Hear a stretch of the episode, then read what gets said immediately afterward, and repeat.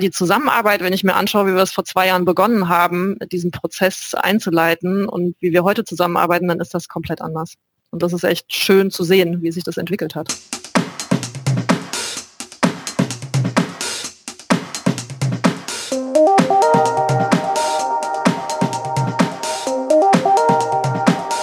Herzlich willkommen zur fünften Ausgabe der Lernkurve, dem Podcast für Fans von Corporate Learning and Communication. Mein Name ist Dirk Schwendt.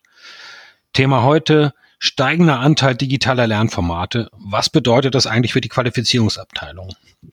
Ich habe einen perfekt zum Thema passenden Gast heute, Claudia Nicolai, verantwortlich für die Fachqualifizierung im Bereich Privat- und Unternehmerkunden der Commerzbank AG in Frankfurt. Hallo, Frau Nicolai. Hallo, Herr Schwendt. Vielen Dank für die netten Worte zum Einstieg. Ja, spannendes Thema, wahrscheinlich, hoffentlich, vermutlich auch für Sie ähm, digitale Lernformate, verstärktes digitales Lernen. Wie ist denn das bei Ihnen? Wie ist denn das bei der Commerzbank in der Fachqualifizierung? Welche Rolle spielt denn das digitale Lernen für die, für die Mitarbeiter im Bereich Privat- und Unternehmerkunden? Hm. Also es spielt in der Tat eine äh, zunehmend größere Rolle in den letzten Jahren. Ähm, wir haben da unser Portfolio an digitalen Lernformaten ähm, über die letzten, ich würde sagen, ja, fünf, sechs Jahre fast äh, deutlich ausgeweitet. Ähm, wir bilden einen Großteil unserer Fachinhalte hierüber ab und vermitteln sie über diesen Weg ähm, und ergänzen das dann um Präsenzseminare. Also insofern ist das schon sehr umfangreich inzwischen in unserem Portfolio eingezogen. Und die ähm, für ihre Mitarbeiter hat das in irgendeiner Form Auswirkungen, also mehr digitales Lernen als vorher. Ich vermute, die Mitarbeiter, die waren ja auch schon vorher da und haben vielleicht mit klassischeren Lernformaten zu tun gehabt vorher. Haben denn jetzt diese, dieser höhere Anteil von digitalen Lernformaten, hat das Auswirkungen auf die Skill-Anforderungen? Äh, und wenn ja, äh, wie gehen Sie damit um? Wie geht Ihr Team damit um? Hm. Ja, also auf jeden Fall hat es Veränderungen äh, mit sich gebracht. Also ich sage mal, erstmal kann man ja mal gucken, was, wozu führt das eigentlich, wenn man digitale Lernformate einführt? Also was ist die Zielsetzung dahinter? Ähm, mhm. Für uns ist natürlich der Fokus auf, wie bekommen wir Menschen in ein eigenständigeres Erarbeiten von Dingen, die man sich selbst aneignen kann. Also ich brauche nicht unbedingt jemanden, der mir vorne quasi, ja, wir nennen das gerne mal so betreutes Vorlesen betreibt, ja, hm. ähm, als Fachreferent und ich lehne mich einfach zurück und höre dem zu. Das ist zwar schön, ähm, es bleibt aber ja doch mehr hängen, wenn ich mir das tatsächlich auch in meinem Lerntempo selbst erarbeiten kann und selbst interaktiv eingebunden bin. Und ähm, damit führt es dazu, dass ich in der Teilnehmergruppe bei Seminaren einfach einen homogeneren Wissensstand habe. Das heißt, ich kann viel mehr in die Tiefe gehen und damit auch den Fokus auf den Transfer viel stärker legen. Also Übungen viel stärker in den Vordergrund stellen, ähm, Fallbearbeitungen aufnehmen und damit eben diesen Transfer schon innerhalb des Präsenzformates deutlich voranzubringen. Und das führt natürlich vor allem bei den Skill-Anforderungen im Team dazu, konzeptionell und didaktisch, ähm, auch ein Stück weit anders zu denken und sich natürlich auch mit neuen, Lernformaten auseinanderzusetzen. Und das ist schon ein deutlicher Unterschied als vorher. Das heißt, auch die Präsenzformate, äh, die Entwicklung von Präsenzformaten wird jetzt vielleicht hm, anders, vielleicht auch interessanter und vielleicht auch anspruchsvoller. Ist das, ist das so eine richtige Deutung? Das kann durchaus so sein, ja. Also ich sag mal, ich muss mir ja erstmal überlegen, ähm, als Konzeptionist, wie also welche Inhalte kann ich im ersten Schritt ähm, in einem E-Learning gut vermitteln und verpacken? Und hm. ähm, wie kann ich dann in einem zweiten Schritt ähm, konzeptionell etwas draufpacken, was in einem Präsenzseminar dann Sinn macht? Und das ist ja eine andere Herangehensweise. Ja? Und ähm, insofern ähm, heißt das natürlich dann auch in Folge, wie gestalte ich meine Seminare anders? Also im ersten Schritt manchmal mal Gedanken im E-Learning, was muss da eigentlich rein und was auch nicht. Das kann in einem Seminar ein Fachreferent natürlich ein Stück weit, ich sag mal, atmen lassen.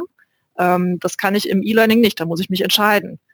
Ähm, so, gleichzeitig setze ich aber natürlich auch ein Mindestniveau dann äh, rein und mache mir natürlich Gedanken, wie ich das spannend und abwechslungsreich gestalten kann, sodass die Leute Lust haben, dran zu bleiben an dem eigenen E-Learning. Ja. So, und in Folge heißt es dann natürlich auch, wie setze ich im Seminar meine, Inter also meine Interaktionen darauf auf. Also habe ich einen Fall, den ich weiter bearbeite oder vernetze ich jetzt unterschiedliche Inhalte aus unterschiedlichen E-Learnings in einer Beispielübungen und ähm, verstärke sozusagen diese unterschiedlichen Fachinhalte jetzt äh, in einen Kontext zu bringen. Und das ist schon eine andere Herangehensweise als vorher. Und eigentlich ein anderer Level. Es fällt ja dann alles raus, was so, ich sag mal, platte Wissensvermittlung ist. Hm? Oder ja. nicht alles wahrscheinlich, aber ein großer Teil.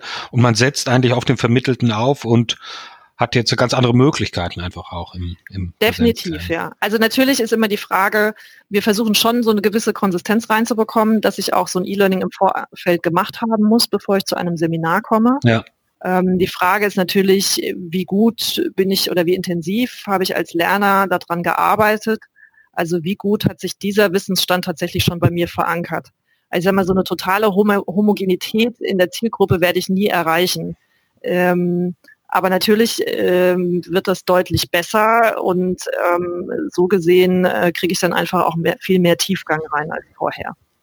Das Hat das denn, ja, Entschuldigung. alles gut. Hm. Hat das denn auch äh, für, für, für Ihr Team die Anforderung mit sich gebracht, sich selbst praktisch abzuskillen, in, die Lage, in der Lage zu sein, jetzt wirklich vielleicht diese veränderte Art von Präsenzveranstaltung zu konzeptionieren? Oder ist das so eine, sag mal, natürliche Entwicklung, die den, die den Kollegen ohnehin im Blut liegt?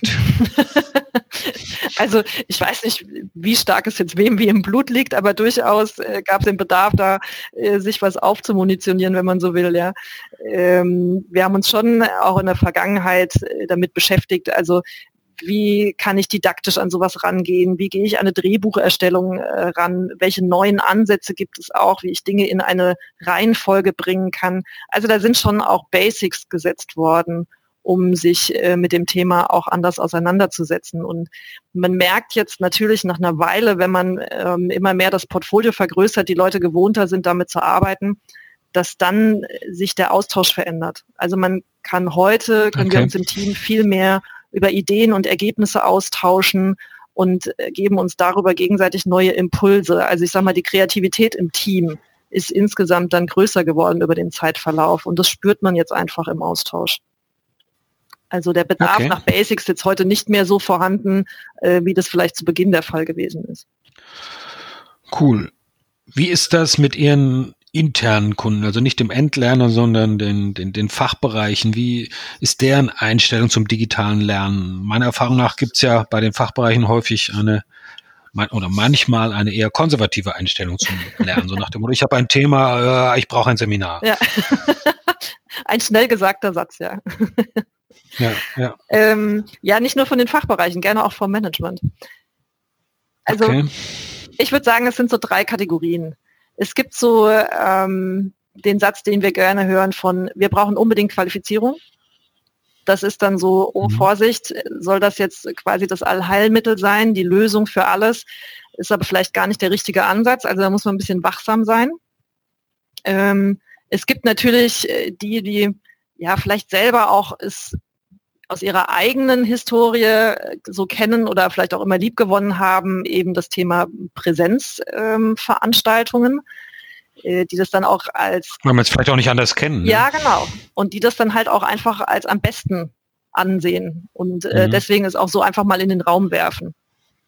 Ähm, und weil, ich sage mal, ist ja immer die Frage, welche Erfahrungen habe ich? Äh, ich sage mal jetzt, so in unserem Sektor sind wir natürlich schon damit beschäftigt, in regelmäßigen Abständen Compliance-Themen ähm, auch zu bearbeiten in Schulungen.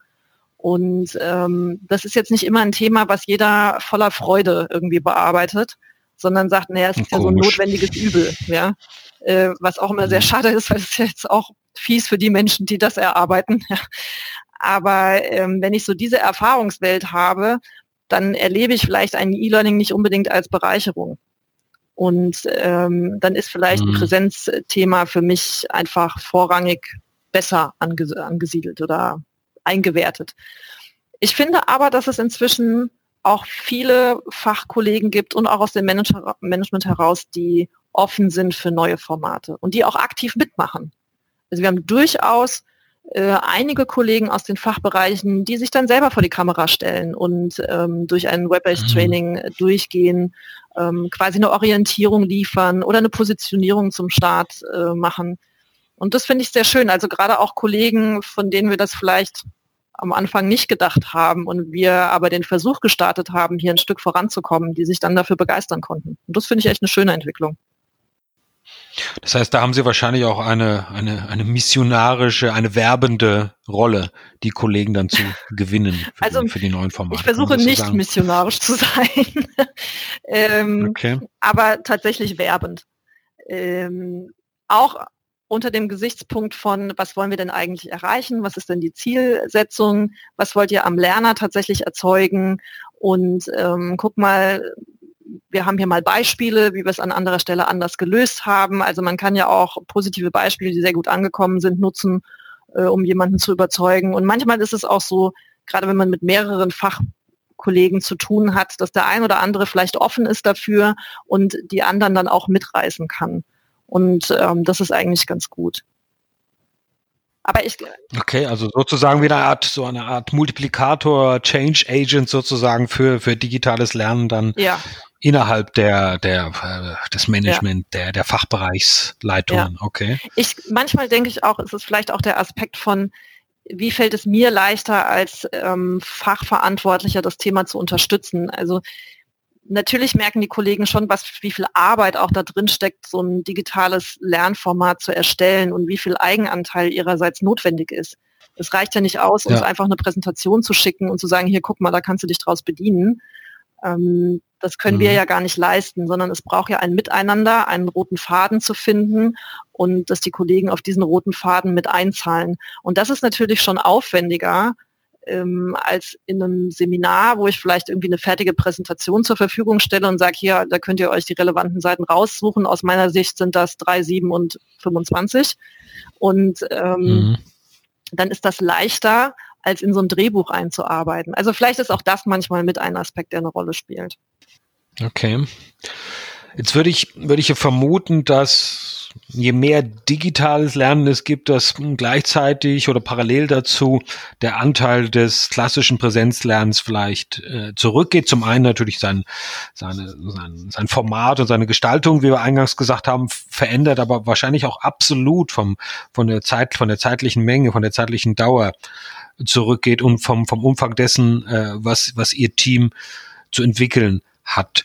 Ähm, meine Frage dazu bedeutet deshalb auch die, die verstärkte Digitalisierung des Lernens äh, eine veränderte Rolle äh, Ihres Teams äh, und ähm, äh, wenn ja, haben Sie da aktiv auch die, die Aufstellung oder Ihr Dienstleistungsportfolio verändert? Ja, also veränderte Rolle auf, auf jeden Fall.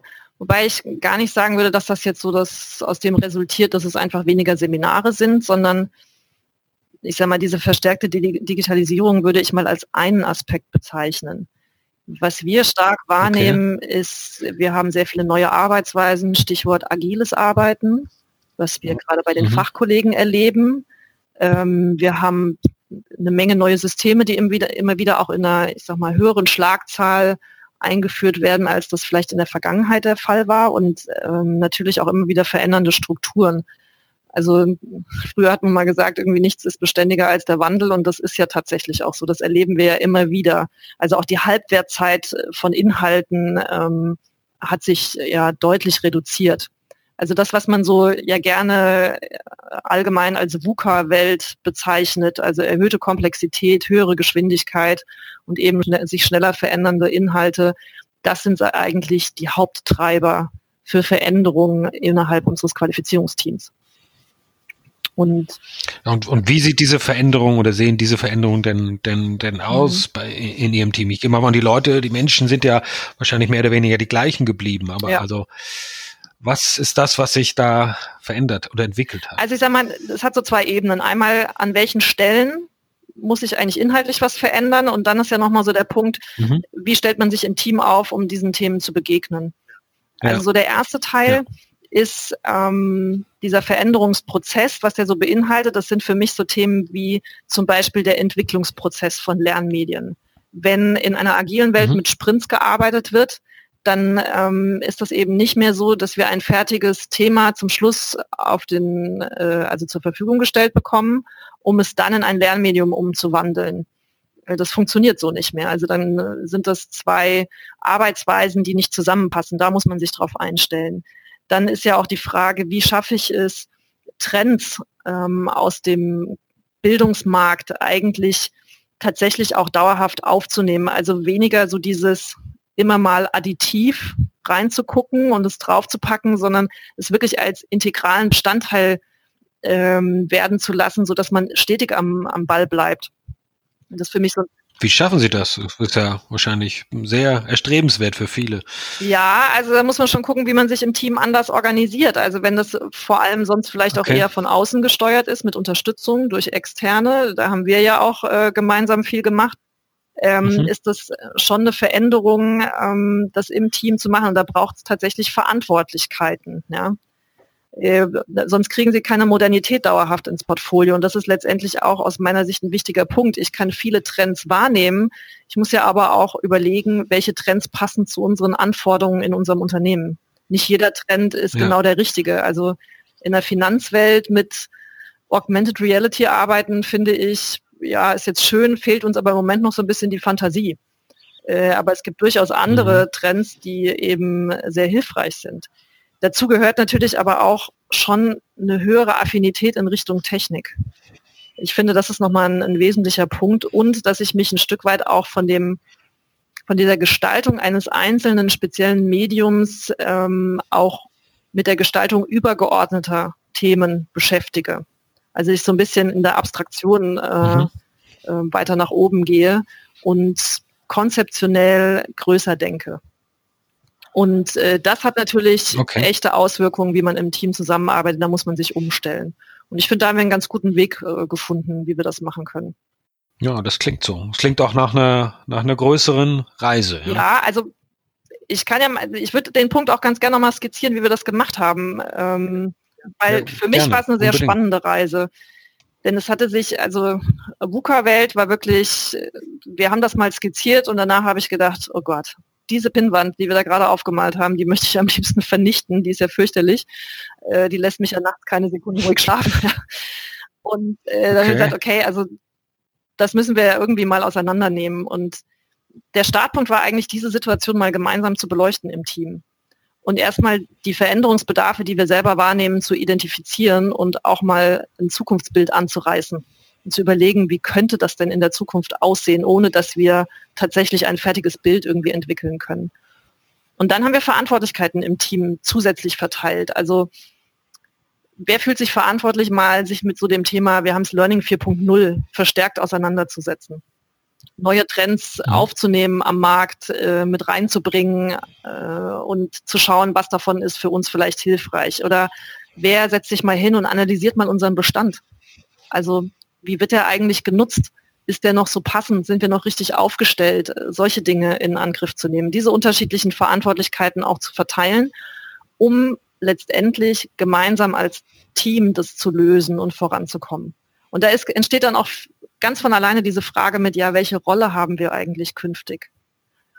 Und ja. äh, da haben wir uns auch viel unterhalten drüber. Also kann man diese Rolle tatsächlich schon zu Ende beschreiben oder ist das auch ein Prozess? Und da haben wir viel miteinander äh, gesprochen, haben uns wirklich Auszeiten dafür genommen, mal zwei, drei Stunden äh, nur diese Fragestellung beleuchtet, ohne vielleicht mit einem finalen Bild rauszugehen, aber unterschiedliche Aspekte angerissen zu haben. Und daraus ist dann auch sowas entstanden wie zum Beispiel die Medienentwicklung, die wir ja ähm, bislang ähm, extern äh, organisiert hatten, dann auch ins Team zu holen und äh, zu gucken, wie kann ich mich hier mhm. weiterentwickeln, wie kann ich selber auch ein Stück weit Medienentwicklung, ich sag mal, in den einfachen Dingen organisieren, aber auch sich da nochmal zusätzliches Know-how mit reinzuholen ins Team.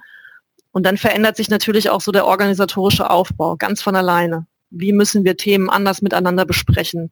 Ähm, wie müssen wir uns organisieren über Team-Meetings oder irgendwelche, weiß ich nicht, täglichen zusammen, tägliches Zusammensetzen, also so weit ging es bei uns nicht, aber so zweimal die Woche gucken, wo stehen wir aktuell. Solche Dinge entstehen dann von alleine und das fand ich ähm, wirklich toll auch zu beobachten, weil die Zusammenarbeit, wenn ich mir anschaue, wie wir es vor zwei Jahren begonnen haben, diesen Prozess einzuleiten und wie wir heute zusammenarbeiten, dann ist das komplett anders. Und das ist echt schön zu sehen, wie sich das entwickelt hat. Klingt auch sehr positiv, klingt auch sehr anregend und spannend, wahrscheinlich auch spannend wirklich für jeden Einzelnen in dem Team, da diese Reise so mitzunehmen und mitzugehen und auch diese, äh, diese Verantwortung, die Sie eingangs beschrieben haben, dann tatsächlich zu nehmen. Ja, das ist ja, sind ja dann, ist für viele wahrscheinlich auch Neuland oder, oder neue Dimensionen ja. und die tatsächlich anzunehmen und sich dem zu stellen und selbst zu sagen, ja, das ist jetzt meine Verantwortung, das ja aufzunehmen, ist wahrscheinlich nochmal ein großer Schritt. Also definitiv und es ist ja auch nicht so, also ich habe schon sehr viel ähm, Lust am gemeinsamen Gestalten erlebt, aber natürlich gibt es auch Sorge zwischendrin. Also so kann ich diesen Weg mitgehen, ähm, schaffe ich das tatsächlich, ja. bringe ich da die Skills mit, die ich brauche. Ähm, und das sind schon auch Themen, die mitschwingen und die man auch nicht unterschätzen sollte. Also ich finde, da muss man auch im Austausch bleiben und das auch durchaus ernst nehmen. Und äh, die Menschen aber darin bekräftigen, dass der Weg richtig ist und ähm, dass man sicher ist, dass sie auch äh, einen Weg finden werden, das äh, selber hinzukriegen und sie da, dabei aber auch nicht alleine zu lassen. Also zu gucken, wer kann auch helfen. Okay. Vielleicht abschließend, ähm, haben Sie denn einen besonderen Tipp über das Gesagte hinaus, eine besonders im Gedächtnis gebliebene Lessons learned für andere Qualifizierungsverantwortliche, was denn in Bezug auf das eigene Team, über das wir hier sprechen, äh, im Zuge der Digitalisierung des Lernens besonders beachtet werden hm. sollte? Also aus meiner Rolle heraus ist für mich eigentlich so eine wichtige Lessons learned, mit welcher Haltung man so einen Prozess einleitet und begleitet. Also habe ich die Haltung oder das Vertrauen in, in die Power und die Möglichkeiten des Teams und lade sie deshalb ein, an diesem mhm. Weg äh, mitzumachen und mitzugestalten und dann den Freiraum zu geben, dass jeder auch sein persönliches Veränderungstempo haben kann. Und das hat ja was mit einer, mit einer eigenen Haltung zu tun, ähm, diesen Freiraum auch ja. zu geben, weil das ist ja schon auch, man weiß ja nicht so genau, was passiert. Und sich dann aber zurückzulehnen, zu sagen, ich beobachte das aber mal, ich schaue mal, was sich daraus entwickelt. Das war für mich eigentlich so das Spannendste in den letzten zwei Jahren, weil da sind so viele wunderbare positive Impulse entstanden, ähm, die mir auch so viel Spaß gemacht haben und äh, mich auch so stolz gemacht haben dann auf die Kollegen und Kolleginnen. Ähm, das fand ich, also finde ich für mich eigentlich so das Ausschlaggebendste oder das Auffälligste. Und was mir auch am meisten Spaß macht im Nachhinein betrachtet. Das klingt ja positiv und mag vielleicht für den einen oder anderen in einer ähnlichen Rolle wie Sie es sind auch ein Ansporn sein. Ja, ja sehr schön. Vielen Dank, Frau Nikolai. Äh, vielen Dank fürs Dasein. Vielen Dank äh, euch allen fürs Zuhören. Ähm, damit würde ich sagen, beschließen wir diese fünfte Ausgabe der Lernkurve. Und äh, ich freue mich auf das nächste Mal. Danke nochmal, Claudia Nikolai. Vielen Dank. Bis später. Danke. Tschüss. Tschüss.